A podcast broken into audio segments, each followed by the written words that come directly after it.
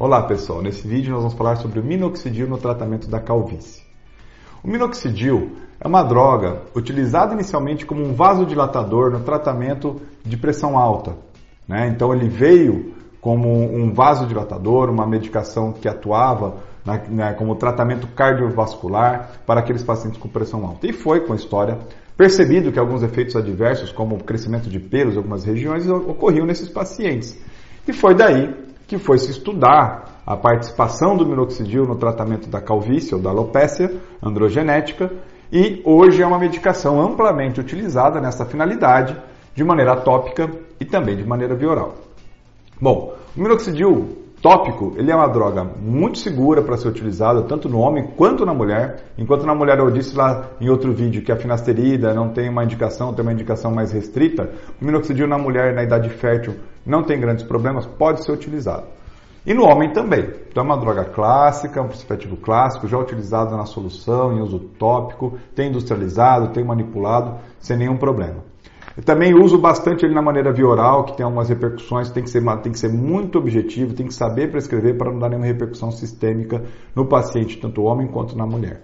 Tá ok? Agora, o mecanismo do, do minoxidil ele não está muito bem explicado ainda. Porém, a gente sabe que ele tem, em alguns estudos, a explicação de que ele é um modificador biológico. Né? Como funciona isso? O mecanismo ele não está muito elucidado, porém, a gente sabe que ele ajuda a regular o ciclo do folículo. Então, aquela questão que o fio tem a fase anágena, catágena, telógena, a duração desse fio, a produção desse fio, o tempo de permanência desse fio e o tempo de queda desse fio, de desprendimento desse fio, com o uso do minoxidil a gente consegue preservar, eu chamo de tirar a senilidade. A gente deixa o folículo menos senil, mais ativo, até a própria vasodilatação ajuda nesse aporte de oxigenação e tudo mais metabólico, e a gente alarga esse tempo de permanência do fio na, na, no folículo, então durando mais e evitando aí a queda. Então,